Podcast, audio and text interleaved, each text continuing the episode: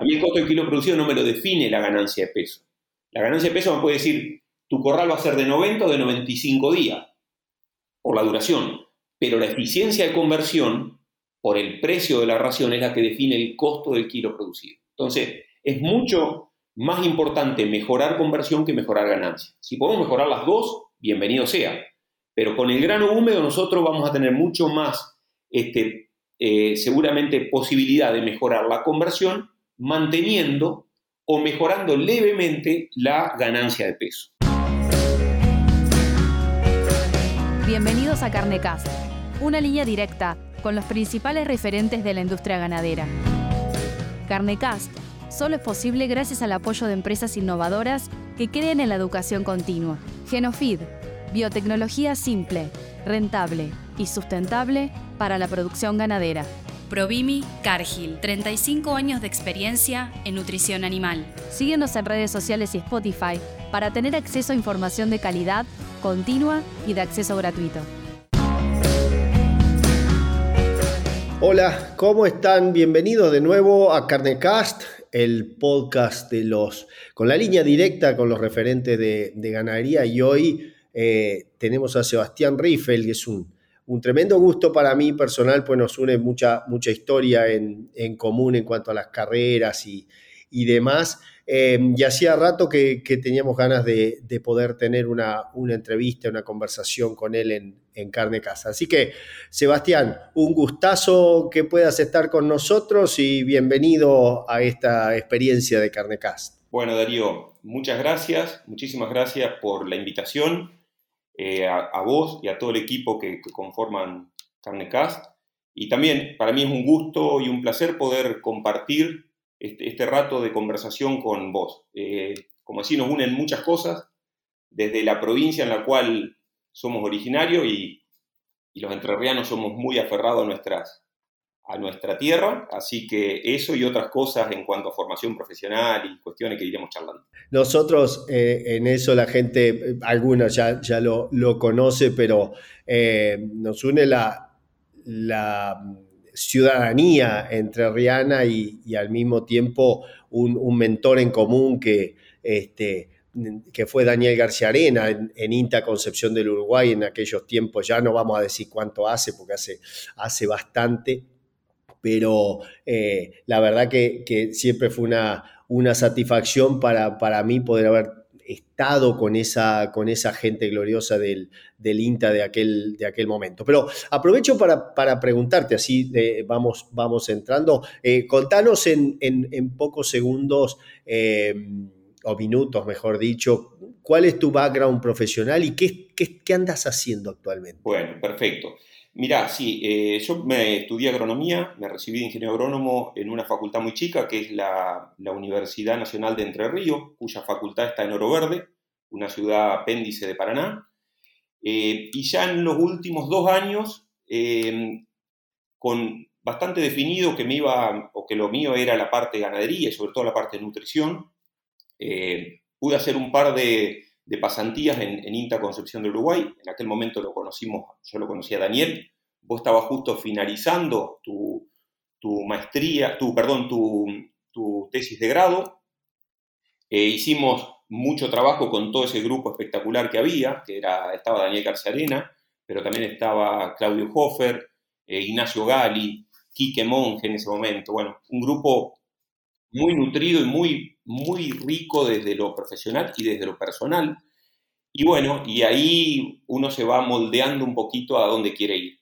Termino la carrera de grado, eh, por razones económicas tuve que juntar algo de dinero, apliqué para irme a, Baja California a trabajar con Richard Singh, que, me aceptan en ese momento, y aparece la debacle de 2001.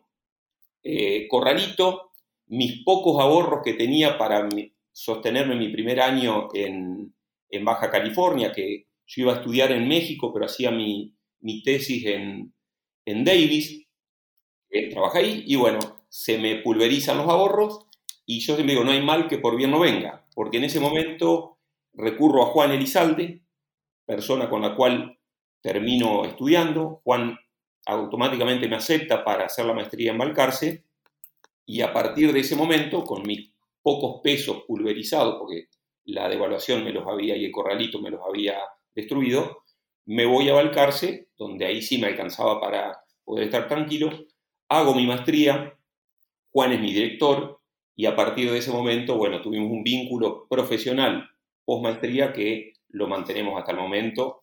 Así que bueno, esa es mi corta historia, digamos, el grado en Paraná, maestría en nutrición de rumiantes en Balcarce, y a partir de ese momento, actividad profesional, eh, de la mano de un poco de Juan en su momento, y armamos una consultora que se llama Elizalde Riffel, y lo que hacemos es básicamente asesoramientos profesionales, con un, digamos, trabajamos muy fuerte en Argentina, algo en Uruguay, en Paraguay, en algún otro país, en México, hacemos alguna consultoría, pero bueno, básicamente ese es hoy nuestra actividad profesional. Quizás eso la gente ya lo sabe, pero es, es, de las consultoras o la consultora más, más importante de lo que es ganadería de carne en, en Argentina, con sobre todo lo que yo rescato eh, es el, grado de análisis de, los sistemas de producción como tal. Después uno se va afinando, digamos, o queriendo afinar en, la nutrición en cuanto, bueno, vamos a pensar en la proteína pasante, vamos a pensar en la vitamina nueva que acaban de descubrir o el paso enzimático importante, pero siempre recurrimos primero a lo básico, digamos, las cuestiones eh, que realmente hacen una diferencia importante desde el punto de vista marginal cuando hablamos de sistemas no ordenados a sistemas ordenados o sistemas tal vez ineficientes que el propio eh, dueño no sabe que son ineficientes porque es inconsciente de esas pérdidas que, va teniendo hacia un sistema ya eficiente con utilización eh, de los recursos. Totalmente. Darío, te agrego ahí porque yo creo que es fundamental, eh, más allá que uno tiene el corazoncito en la nutrición, porque por ahí es lo que nos gusta, yo creo que la nutrición animal, sacada del contexto del sistema de producción, es muy poco lo que nos puede aportar, al menos, al menos desde el punto de vista del negocio ganadero. Es decir, podemos hablar de nutrición dos horas, pero después eh, lo que siempre tratamos de tener es la mirada desde la es decir, partiendo de la nutrición, pero hacia un sistema de producción. Es decir, cuál es el impacto que le podemos llegar a, obtener a tal o cual dieta o a tal o cual sistema de alimentación para que en, nuestras condiciones, que son complejas, eh, por intervención, por todo lo que sabemos, poder hacer de esto un sistema rentable. Y ahí yo creo que es donde más este, esfuerzo hemos hecho en los últimos años para eh, tratar de hacer nuestro desarrollo profesional. ¿sí? Yo siempre me defino como un nutricionista, pero más abocado a los sistemas de producción que a la nutrición en sí mismo, ¿no? porque siempre tratamos de ver el todo. Es que, como vos decís, yo podría, digamos, agregarle a eso, decir, claro, la nutrición podría ser estar estudiando cinética de digestión de forrajes de buena o de mala calidad en un, en un sistema in vitro ¿sí? Eh, en un laboratorio. Eso tiene una importancia, eh, agrega al conocimiento de base. Ahora, después está todo el vínculo de decir, bueno, este conocimiento de base a mí me permite tomar una decisión de suplementación, por ejemplo, sobre ese forraje en una situación que puede estar en Entre Ríos, como recién contabas, con 230 milímetros de lluvia en, un día y medio, pasando de la, sequía horrible que tuvimos a 230 en el mismo día. Entonces, se empieza a mezclarse toda una cuestión de la práctica y el contexto que también mencionabas, que es, hey, estás en un ambiente de negocios que en el caso específico de la ganadería viene siendo de alguna manera desfavorable, ¿sí? o un contexto hostil, le llamo yo, a el, desarrollo de muchos planteos, de inversiones y, demás. Y dentro de esa eficiencia que, que, buscás dentro de los sistemas, viene la pregunta, te la anticipaba antes, digamos, la pregunta que tenemos muchos de los que estamos ahí y que, bueno, eh, en ese sentido podrás contar la experiencia a lo largo de los años de, este, del trabajo con, con Juan Elizalde y su previa eh, digamos, su, previa experiencia, ¿sí? antes que, este, ¿cómo es? que terminases vos la, parte de maestría y demás, con el procesamiento de grano. La pregunta de siempre, Tato, ¿maíz entero o maíz partido? La pregunta de siempre, la pregunta existencial. Las dos, las dos. Y, vamos, y vamos a, tratar de desagregar y, desglosar un poquito esto que hay, hay para hablar horas. Vamos a tratar de sintetizarlo en no más de 10 minutos.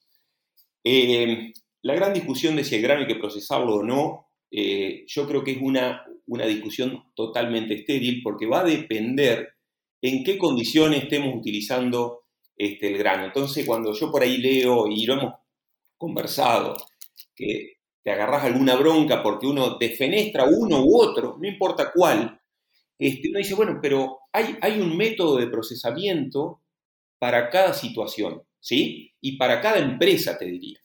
Entonces, hay cosas que no se discuten, hay cosas que no tienen discusión.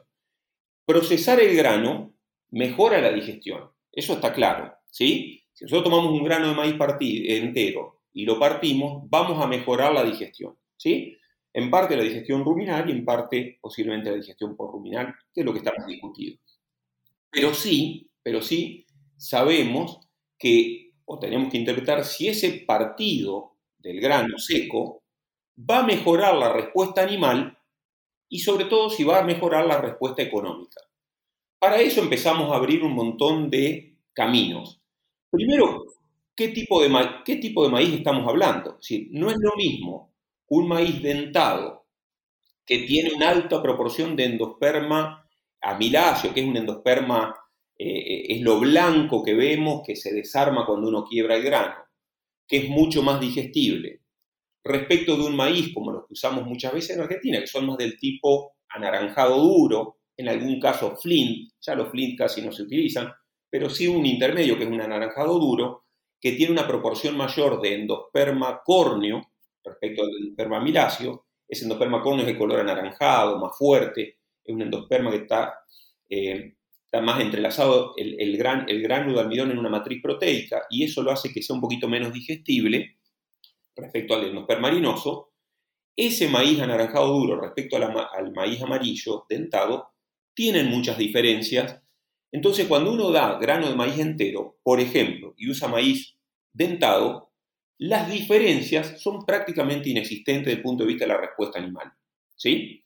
Prácticamente inexistente es cero, o en el mayor de los casos puede haber una diferencia de 2 o 3% a favor del quebrado. Cuando nos vamos al maíz del tipo anaranjado duro, que tiene un endosperma, como decíamos, eh, un poquito más difícil eh, de digerir, ese maíz tiene una diferencia a favor del partido, en términos generales, que va entre un 3 y un 5%.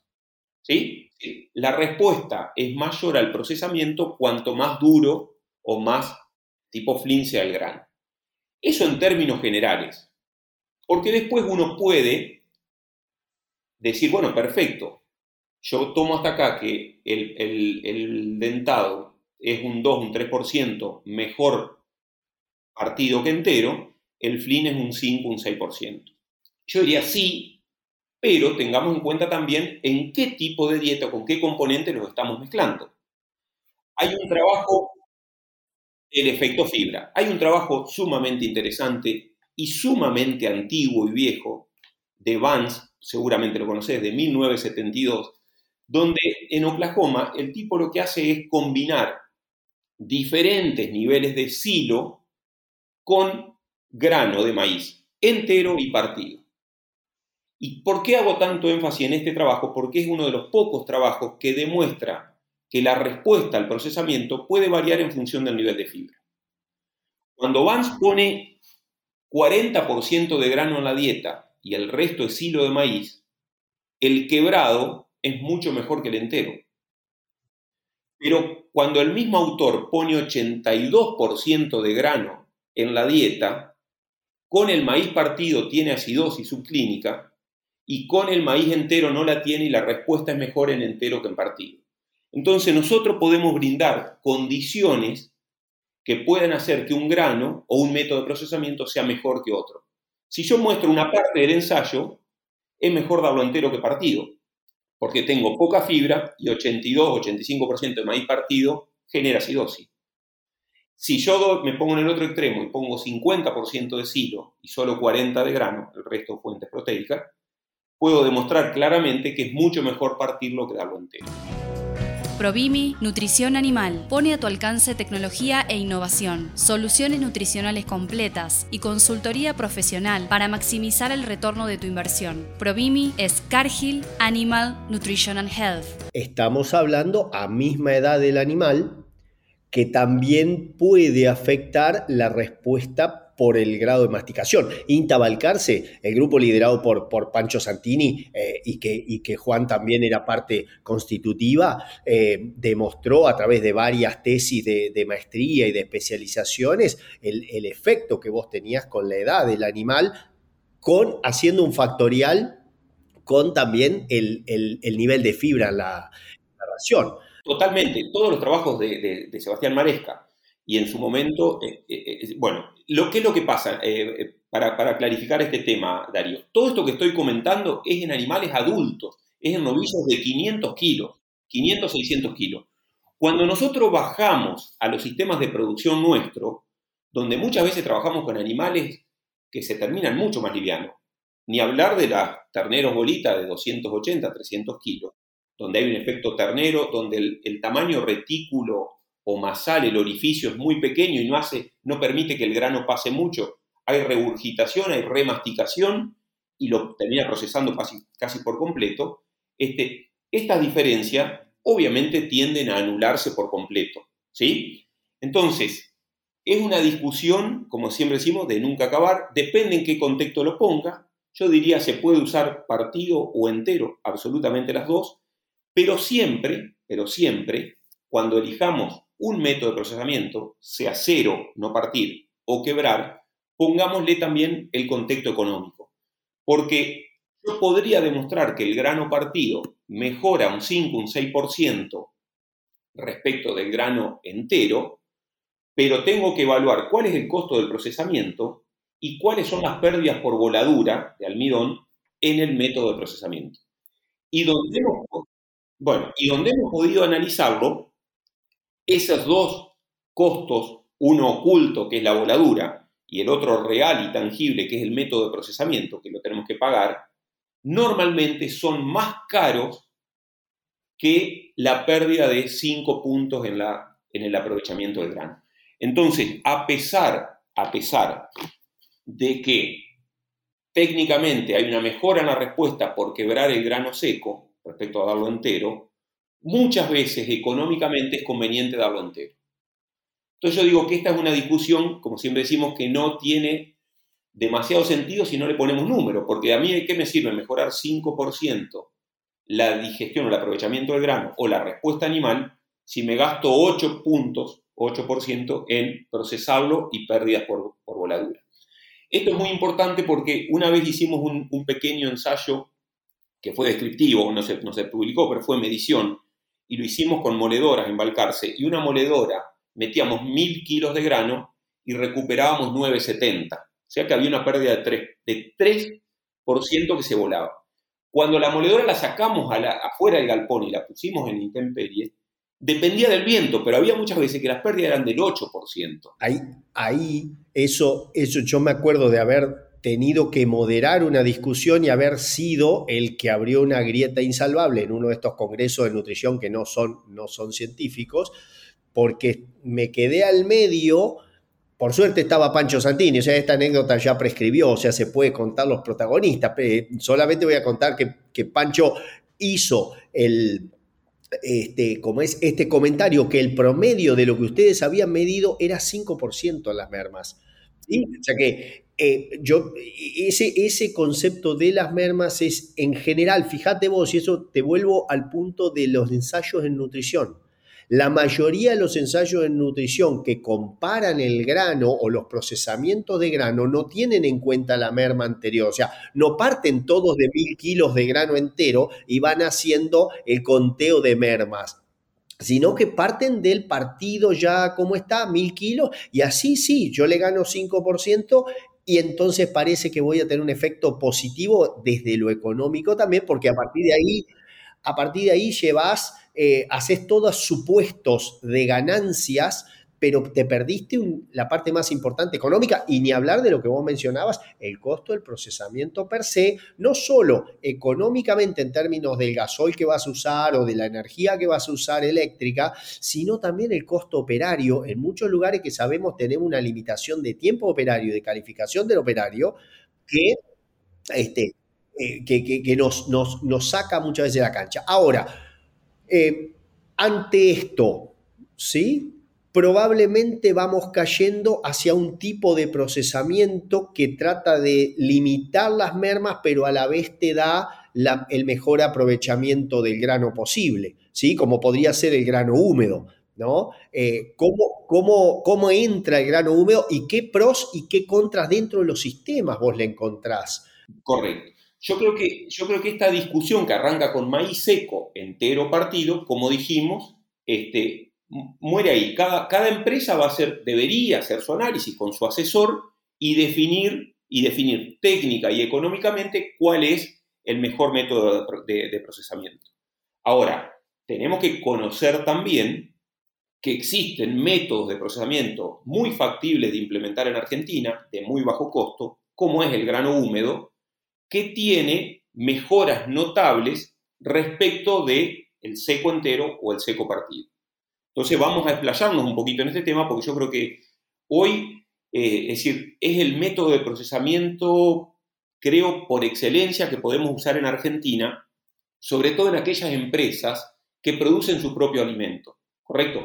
Es muy difícil implementar el grano húmedo en un feedlot comercial que compra el grano, porque tiene que hablar con los proveedores, cosechar, transportar mucha agua, eso es muy dificultoso.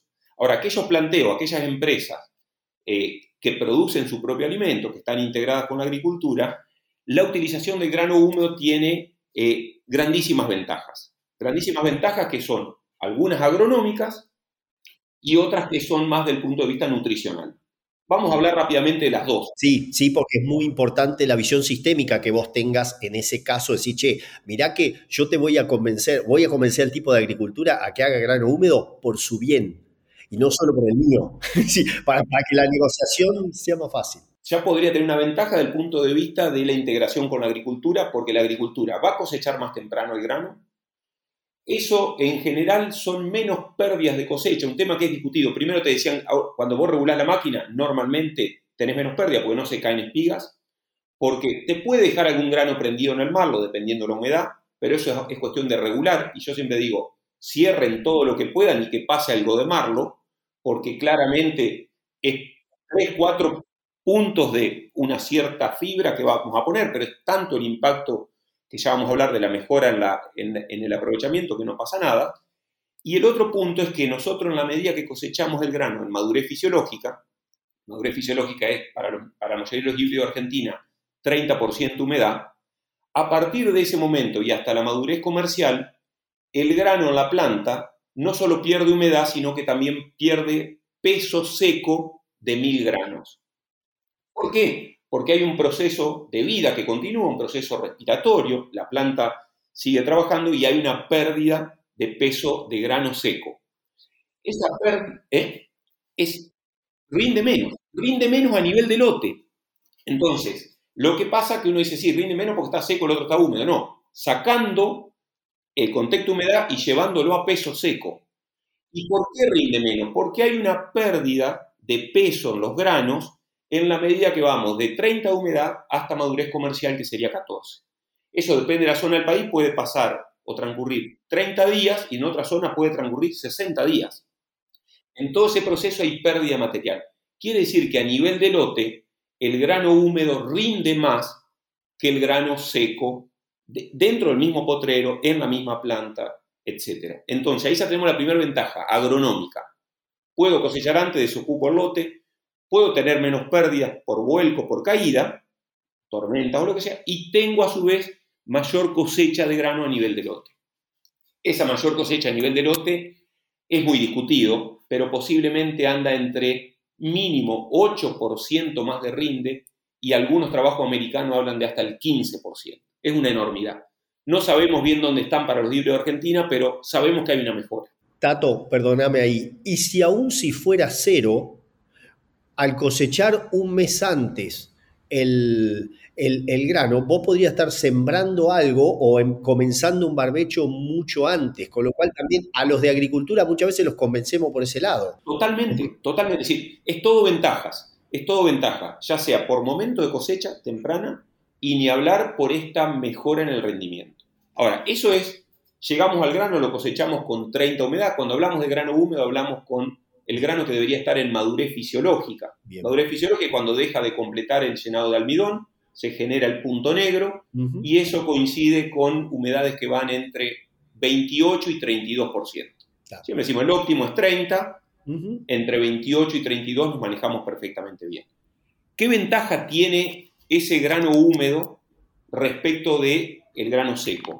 Básicamente que ese grano húmedo todavía este, en los gránulos de almidón que están en el, endosperma del maíz, terminan, una vez que el grano se va secando, la matriz proteica que engloba a los gránulos de almidón se va este, compactando y esa matriz proteica engloba a los, a los gránulos de almidón y los deja menos digestible una vez que el grano se seca. Los protege la digestión. Los protege.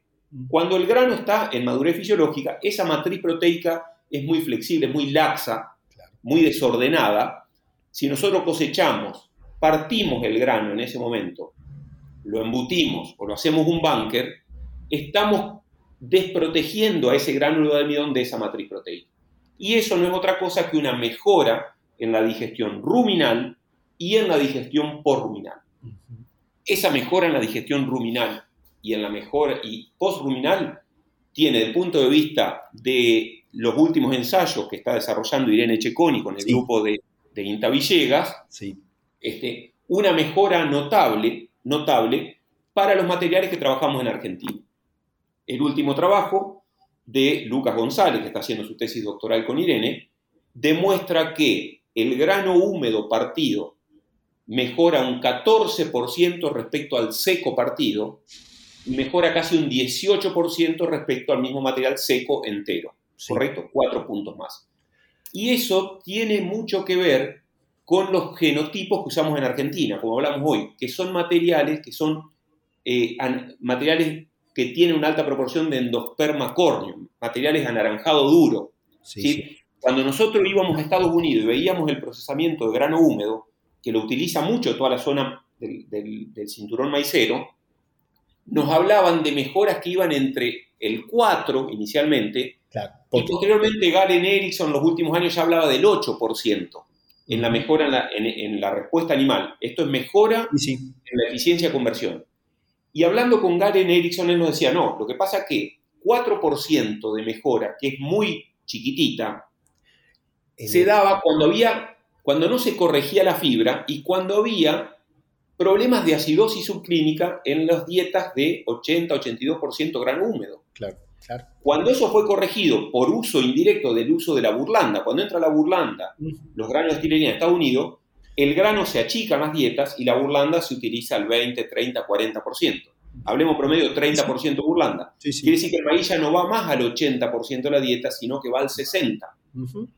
Cuando vos pones el grano húmedo al 60% con burlanda, despejaste automáticamente el efecto de la acidosis subclínica la respuesta se les disparó al 8-9% mejora respecto al grano seco. Esa mejora que en Estados Unidos para maíces dentados es del 8 al 9, en Argentina los últimos trabajos están demostrando una mejora del 14%. Claro, marginalmente esa mejora es mayor y lo que hay que aclarar también ahí que los trabajos de Lucas, eh, por lo menos los primeros que, salieron en, esa tesis doctoral, están hechos sobre el mismo nivel de fibra. ¿sí? Sobre, sobre la comparación, ahí la comparación es con un nivel de fibra que asegura que no haya acidosis en la, en el grano húmedo, y ahí había también una combinación de tratamientos de grano húmedo entero, grano húmedo partido, donde las diferencias, eh, según, según recuerdo, pues yo, yo cito mucho ese trabajo últimamente, es decir,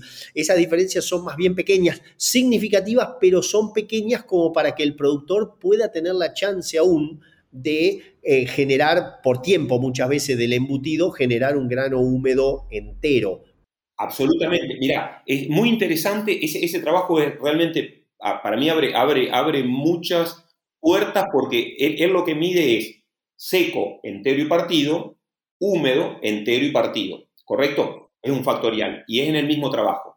Entonces lo que encuentra es que el húmedo partido en un extremo, es el que mejor respuesta animal tuvo, mejoró, como te decía, 14% respecto al seco partido y 18% respecto al seco entero. Y en el medio del seco partido y el húmedo partido está el húmedo entero con una mejora de casi 7 puntos porcentuales, un 7% de mejora sobre el seco partido. O sea, no llega a ser el húmedo partido, pero es mejor que el seco partido. Pero adelanta con las ventajas agronómicas. Con las ventajas, ventaja agronómica y ni hablar las ventajas nutricionales, que hablar de 7 puntos de mejora en la conversión es muchísimo. Y, esa es otra de las grandes eh, posibilidades que tienen muchas empresas que no tienen embutidoras quebradoras para hacer grano húmedo con este 28 a 30% humedad. Cuando hacemos el húmedo entero hay que ser más, eh, mucho más severo en las humedades. No podemos, con el húmedo partido podemos jugar entre 24 y 35. El óptimo es 30. Con el húmedo entero hay que tener un periodo mucho más corto. 28-30 no mucho más que eso, 32. Ahí. Sí, porque la compactación va a ser menor y entonces el proceso del ensilaje que tiene que darse no lo vas a solucionar necesariamente ni con aditivos ni con magia por sobre eso. Si sigue habiendo oxígeno, no hay aditivos que ayuden. De hecho, en el húmedo entero, el húmedo entero, Darío, por, por justamente, y en bolsa, por, en bolsa de nueve pies, cuando no lo podemos quebrar, que no podemos eliminar todos esos espacios porosos que hay oxígeno, lo que termina ocurriendo es que, bueno, hay una este, saturación de CO2 que, limita prácticamente la vida y que eso hace que se estabilice, baja el pH, se estabiliza, pero no hay una compactación como hay con el grano partido. Entonces hay que tener mucho más cuidado desde el punto de vista de alguna posible rotura de bolsa, siempre hay, hay roturas mecánicas o peludo o lo que sea, porque ahí sí este, tenemos, tenemos un grano, yo digo que no que tenga menos estabilidad, o puede tener la misma, pero que hay que estar mucho más atento y tratar de consumirlo en menor tiempo. ¿Sí?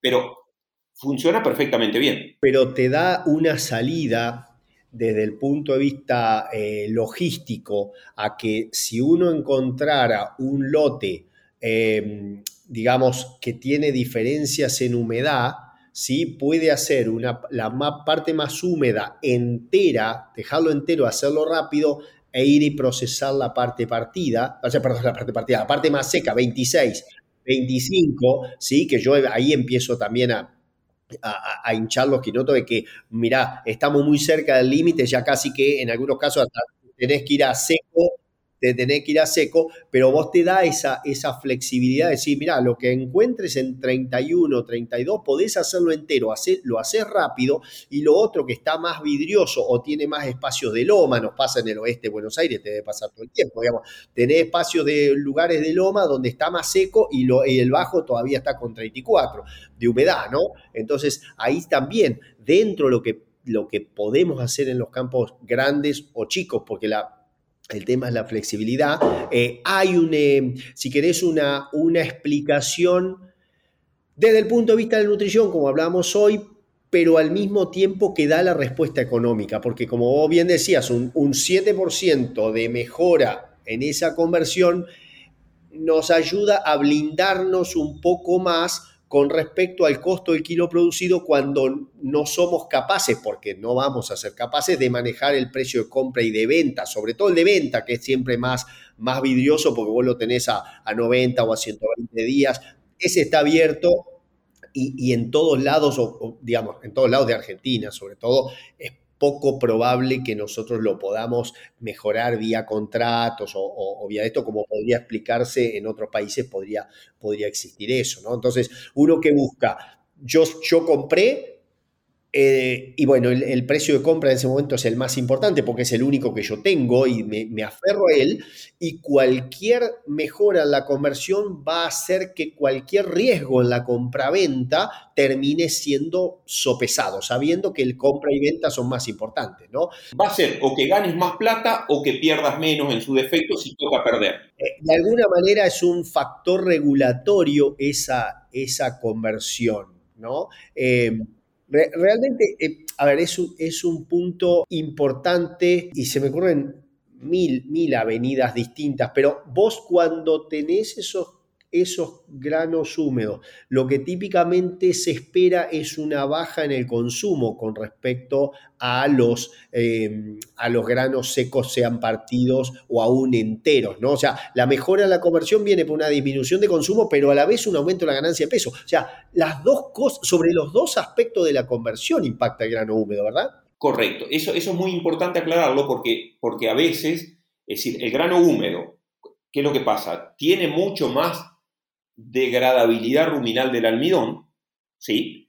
Eso hace, yo siempre lo traduzco al castellano, el animal se llena más porque le entrega más energía.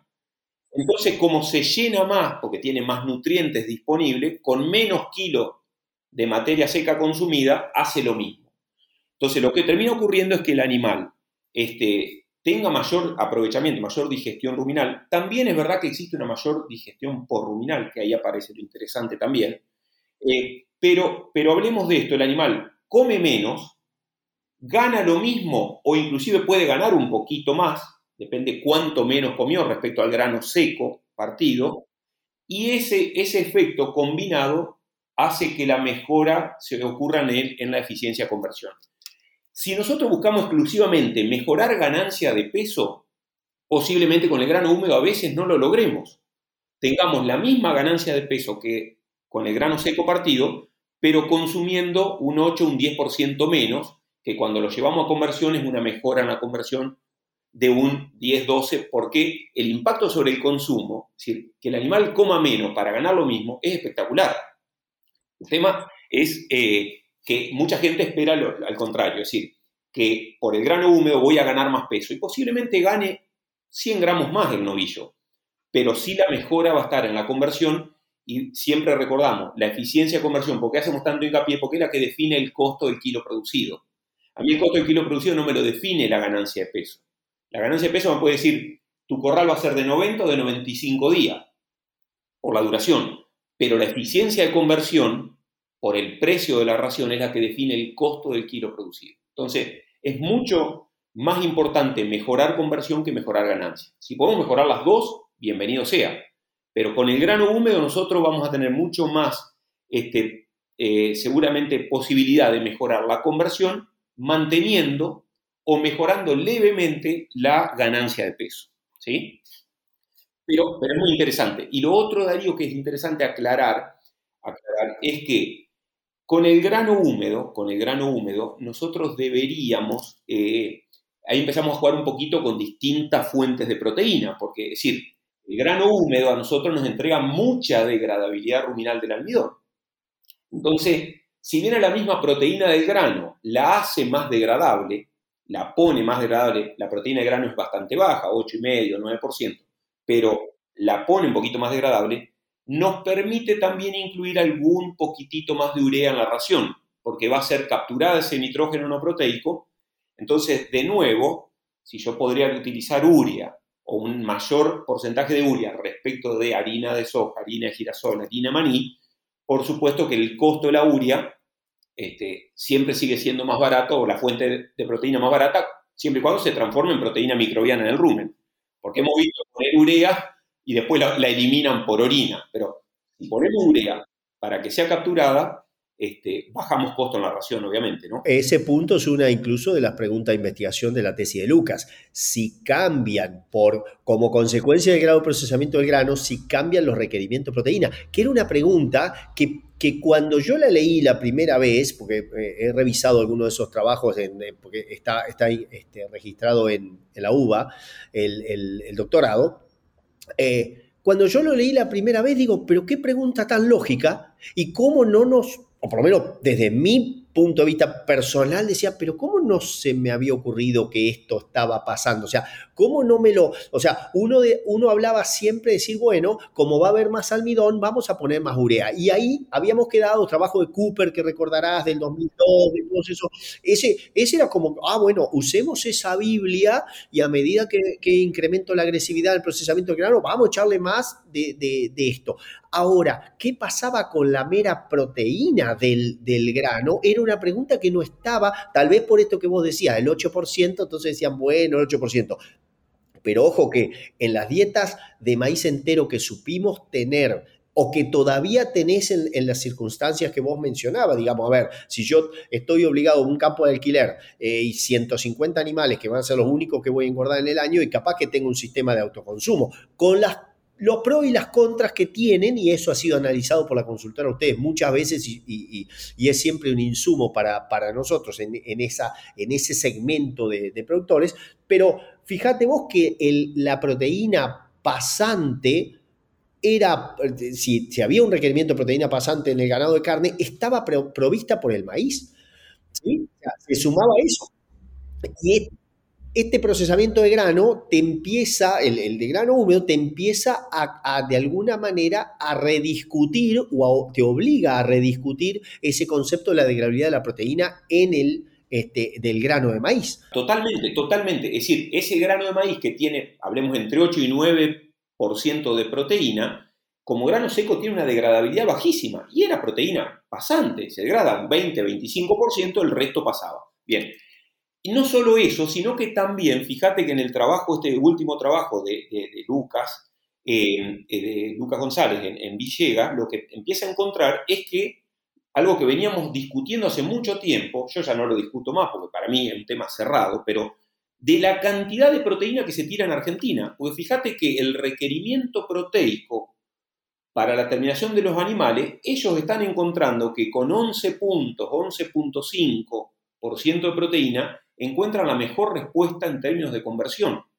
Y eso es totalmente lógico cuando uno iba al NRC y encontramos que para formular para un ovillo de 450 kilos tenemos que poner 14% de proteína, claro, eso está en base a un consumo de materia seca, estimado, que es mucho más bajo para un ovillo americano, en un animal que tiene implantes anabólicos, con lo cual hay mayor requerimiento. Nosotros no implantamos, nosotros, nuestro consumo no son del 2% del peso vivo, ellos tienen consumos muy bajos, 2, 2.1. Nosotros recién con grano húmedo estamos teniendo consumos que van en el orden del 2,25, 2,3% del peso vivo. Con grano seco estamos en el 2,4. Y el animal no come porcentaje de proteína, lo que yo siempre digo, sino que come gramos de proteína. Ese concepto es súper claro y debe ser machacado porque vivimos hablando de los porcentajes y olvidamos que el animal no le importa si la dieta tiene 10 u 11 o 12, lo que le importa es cuántos gramos realmente requiere, ¿no? Por eso, eh, digamos, me interesaba esa, esa opinión porque coincido en que en muchos casos todavía vemos formulaciones de, dietas con, con, niveles muy altos. Hablamos siempre de terminación, en, en recría es otra, otra cuestión, ¿sí? Pero eh, vemos que estamos Ah, y, y, te sumo, si querés, una más. En dieta con grano entero, el mismo nivel de urea, eh, porque nos enseñaron en la facultad que teníamos que poner 1% de la, de la dieta, y convertís al animal en una fertilizadora autopropulsada porque va orinando nitrógeno que, que, el cual vos pagaste probablemente a precio de concentrado proteico o a precio de alimento balanceado, en donde claramente tiene un montón de valores que para uno es agregado y para el otro es gastado, ¿no? Porque no, no, no, no, lo, no le agrega valor en ese sentido. Entonces, eh, es, un, es un punto que creo eh, que debería ser machacado. A ver, hago ahí la autocrítica. Nosotros en los cursos o nosotros en, en, en las clases de la universidad lo primero que deberíamos decir en la, en la, reunión de proteína o cuando nos toca la clase de proteína es decir, recuerden muchachos, acá no se habla, o sea, de porcentaje se habla recién cuando tenés el consumo definido y los requerimientos en gramos definidos. A partir de ahí, mira, nos dio 12, nos dio 11. Exactamente, me, puede dar 14 porque el animal come muy poquito, entonces tengo que concentrar la proteína. Pero lo que no puedo hacer es decir, che, eh, es una gran discusión que tengo y acá donde yo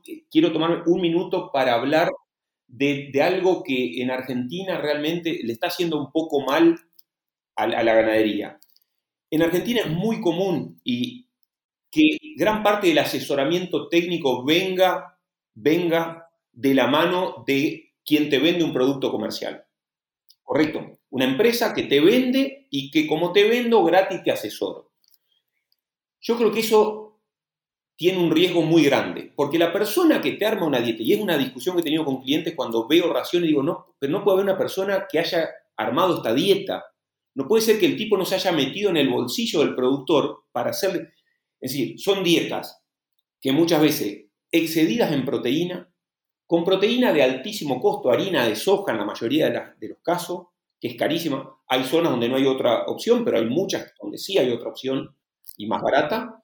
Este, y yo digo, ahí donde muchas veces la recomendación técnica gratuita, porque viene de la mano de quien te vende, te arma una dieta lo más seguro posible. Yo siempre digo, te le meten mucha fibra, te le levantan la proteína, 13, 14% en terminación, y yo siempre digo, nadie te va a llamar por teléfono un domingo a la mañana para decirte, che, tengo una dieta, que los novillos se me hinchan, que no sé, porque una dieta recontra segura, repasada en proteína y carísima. Carísima porque la conversión no va a ser la mejor.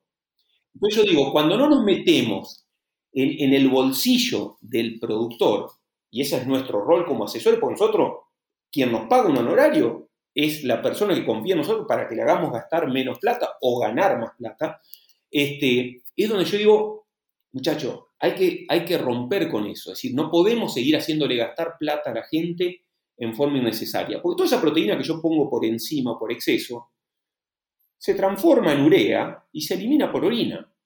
Entonces, me quedo tranquilo, el animal va a comer bien, el pelo va a estar brilloso, no se van a empachar, pero seguramente no voy a ganar plata. Que si querés yo, digamos, coincido, eh, vemos otros ejemplos de otros países donde, donde prácticamente no existen. Mira, Brasil, por ejemplo, es un país donde prácticamente no existe la consultoría independiente, todo viene por el lado de las compañías, en donde ahí es un, es un gris de honestidad intelectual, es un gris de realmente ponerse, como vos decís, en el, en el bolsillo del productor. Y me lleva tal vez el último tema de, de esto, a ver, tendríamos mil, ¿no? Para, conversar, pero eh, es una cuestión de, respeto a los tiempos, en, donde es la gestión y la, y, la, y la medición. ¿Por qué? Porque te habrá pasado a vos en muchos lados que te dicen, no, pero yo probé esta dieta y no tuve problemas. ¿Qué quiere decir no tuviste problemas? ¿Ganaron más? ¿Ganaron menos? No, no se murió ninguno. Como si entre la vida y la muerte no hubiera grises y vos no hubieras, o sea, es la, el pecado del ignorante decir, no, yo no tengo problemas si, si mientras no se muera ninguno. O Darío, o se terminaron muy bien. Sí, se terminaron muy bien. Un novillo se termina ganando 900 gramos o ganando un kilo 600. A un costo sideral. Claro. Y se termina convirtiendo 6,5 a 1 o se termina convirtiendo 10 a 1. Se terminaron bien. Me felicitó el frigorífico porque estaban bien puestos. Sí, pero ¿cuál fue tu eficiencia de conversión? ¿Cuál fue el costo de tu kilo producido? Porque la falta de medición que hay en los sistemas de Argentina es atroz. Llama mucho la atención que nos estemos quejando de los costos sin saber cuál es realmente el costo. ¿Sí? Pues nosotros siempre vamos a decir, uy, qué caro este producto, perfecto, ¿en función a qué? El maíz más barato del mundo puede ser carísimo cuando lo echamos afuera al comedero. Yo me vivo peleando porque inclusive hasta, hasta te presentan una, una charla con un sponsor que viene con una foto sacada por un creativo. La mitad está el maíz afuera. Hermano, justamente es lo que estamos tratando de combatir. Lo usamos con buen humor, le pone la flechita sin matar al pobre sponsor que te está ayudando y que, digamos, vas a cobrar en función de eso. Pero, o sea, el, el la observación de las cuestiones básicas, pero que generan un impacto en la economía del productor, yo creo que todavía, y eso también es otra autocrítica que uno se echa en el, en el lomo, es decir, cómo en, muchos años, eh, ya sea en la universidad, en los cursos y demás, eh, todavía hay una tasa de adopción de eh, las mediciones básicas baja. Ni hablar en recría todavía con la balanza. Ahora, claro está, vos te vas al segmento de la consultora de ustedes o te vas a, otros segmentos de compañías y sí, vos ves que esa cuestión está bastante saldada, en parte por la integración con agricultura que nos enseña a medir, porque a los tipos no se les escapa ningún lote, ninguno dice, uh, no sé cuánto habrá rendido, ¿cómo cuánto habrá rendido? El papel está, o sea, eso está. En ganadería es como que hacemos más laxos y nunca vamos a ser los campeones de los costos si realmente no sabemos cuál es real, ¿no? Yo lo que siempre digo es eso, cuesta, cuesta mucho medir en ganadería, claramente. Yo sé que cuesta mucho medir en ganadería. En sistemas pastoriles, ciclos de un año, tiene, cuesta, pero se puede, ¿sí? Pero en un corral, no podemos permitirnos no medir. Yo, y siempre digo a la gente, medir un corral no significa pesar cada 30 días. No, significa peso a la entrada, peso a la salida cuando cargo, pondero los días y hago un cierre de corral. Y tengo que tener un registro diario de consumo. Son tres cosas.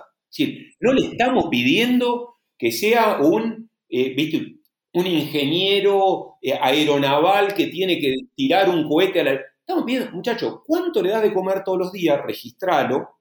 ¿Cuánto pesaron a la entrada? No los peces en el medio. Hace monitoreo de bostas, hace lectura de comedero para ver que el corral esté funcionando bien. Y cuando se van, en distintas etapas, dos, tres cargas, hacemos el cierre de corral. Eso es medir un feedlot. Ahí tenés el consumo, la ganancia de peso y la eficiencia de conversión. Ni hablar, ni hablar cuando estás en esas escalas donde podés hacer cierre de corral. Eh, total, el all-in, all-out que hacen los gringos y que entonces ese pragmatismo se pierde. Pero ya tengo que siempre jorobamos, yo por ejemplo lo, lo, jorobo hoy, hoy eh, por menos que sea un, un, novillito recriado de 300 kilos que entra a un corral con destino cuota 481, o sea, el corral tal vez más caro que podríamos tener en cuanto a la conversión esperada por los días y demás, pero es un animalito que vale tal vez 135 mil pesos por abajo de la pata al entrar. Y vos ponés 100, vamos a hacer 100 porque la cuenta me da fácil, pero si no podríamos poner 150, pero con 100 vos estás poniendo 13 palos y medio hoy, ahí, ¿no? Porque 10, ayúdame con la cuenta, 10 son 1.350.000, 100, 13 palos y medio. Y yo siempre utilizo un argumento que es muy, muy tonto tal vez, pero le digo, si a usted le prestan 13 millones y medio de pesitos, ponele que sea en otra moneda para que no ocupar tanto espacio, si no tenemos que, ponerlo en un, en un, closet completo en casa. Pero sí, si a vos te prestan 13 millones y medio, ¿vos no te acordás quién te lo prestó, el día que te lo prestó y, dónde lo guardaste? ¿Sí? Estás poniendo una fortuna, ¿sí? En, encerrar un corral y no tenés idea qué es lo que están comiendo, cómo, cómo está trabajando tu plata. O sea, porque al fin y al cabo, el feedlot es un plazo fijo ganadero. Sí, vos no sabés cómo está trabajando tu guita y eso es con lo que vos decías, monitoreo del consumo. Che, ¿cuánto están comiendo? En los lugares que lo podés medir, que es suministro diario, y todas las mañanas decime cómo quedó el comedero. Exacto. Ah, lleva el registro, tenés la gráfica, tenés, eh, hacemos la lectura, y si no lo puedo medir, porque no lo puedo medir porque voy a un esquema más simple de autoconsumo, por lo menos, por lo menos, lo lleno cada cinco días. Bueno, ¿cuánto comió en cinco días? Las bostas, son bostas uniformes, son bostas. La bosta es el termómetro, te marca el estado de salud del animal. Ahora, yo veo 10 bostas lindas, 50 chorreadas, acidóticas, grises, con burbuja, y digo, muchacho. El olor, el olor te lo va a decir. O la observación, la observación de los animales es otra de las cuestiones que en términos de capacitación muchas veces vos corres con la ventaja de que el personal de campo es muy buen observador ¿sí? Tiene el oficio de la observación. Entonces, lo único que hay que decirle, o lo único, como si fuera fácil, pero decir, mirá, lo mismo que vos hacías cuando recorría a caballo el potrero y veías la vaca alejada y esa vaca es un problema porque el bovino tiene un comportamiento de juntarse y no de alejarse justamente porque antes venía el león y se la comía, al que quedaba solo, ahora le decís, mirá, si en el corral ves algún comportamiento, alguna hora tendría que estar todo echado a las dos y media de la tarde y los ves parados y algo hay, están balando, en el corral no se bala salvo que haya llegado hace cinco días. O sea, pequeñas cosas de, observación que ellos lo tienen incorporado, pero que todavía, por culpa mía, no saben que tendrían que observar. ¿Sí? Eh, pero, a ver, yo me quedaría una hora más conversando hace 50 minutos que le estamos dando lata a esto. Em, nos tenemos que comprometer para otro encuentro en, en, breve. Le voy a dar un cierre acá eh, por, por, mero respeto al, tiempo, pero ha sido eh, un enorme placer. Y sí, como habíamos conversado antes, sí te invitaría por ahí eh, a nominar a algún personaje conocido por, por ambos o por vos, este, para que sea protagonista de un próximo eh, podcast de, de Carnecast. ¿Cómo no? Bueno, también te, agradezco mucho, Darío, les agradezco a la producción, fue, fue un placer. Tenemos temas y cosas para hablar horas, horas, días, pero por ahí le damos continuidad en otro momento. Y en cuanto a nominar a alguna persona, sí, efectivamente estuve pensando porque me parece que, que esto de la ganadería en su globalidad no, hoy hablamos de nutrición, pero la ganadería en todo su contexto, y en estas épocas de, mucha exposición y, exposiciones rurales, cosas, me parece que hay una persona que podría aportar una mirada distinta desde otra óptica a la ganadería que vale la pena, que, es, es, un conocido, un amigo, y creo que lo podemos comprometer, que se llama Diego Grané, que el doctor Diego Grané, que es un médico veterinario muy exitoso en lo suyo, tipo joven, eh, muy talentoso, pero, pero sobre todo un terrible laburante.